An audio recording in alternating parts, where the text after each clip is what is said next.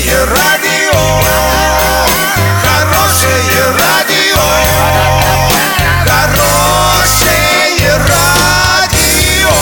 Радио Шансон.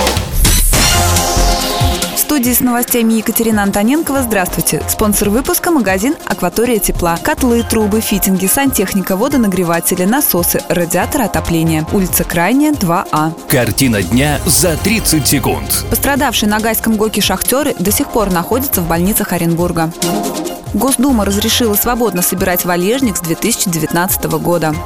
Подробнее обо всем. Подробнее обо всем. Губернатор Оренбургской области Юрий Берг навестил в больницах Оренбурга шахтеров, которые пострадали при аварии на Гайском ГОКе. Две недели назад их вертолетом санавиации доставили в лечебные учреждения в тяжелом состоянии. Сейчас они идут на поправку, однако одному из них еще предстоит операция. Госдума приняла закон, который позволит гражданам с 2019 года свободно собирать валежник для собственных нужд. Об этом пишет газета.ру. Уточняется, что внесение соответствующего изменения в лесной кодекс позволит гражданам заготавливать и собирать упавшие на землю стволы деревьев и их части, сучья и ветви.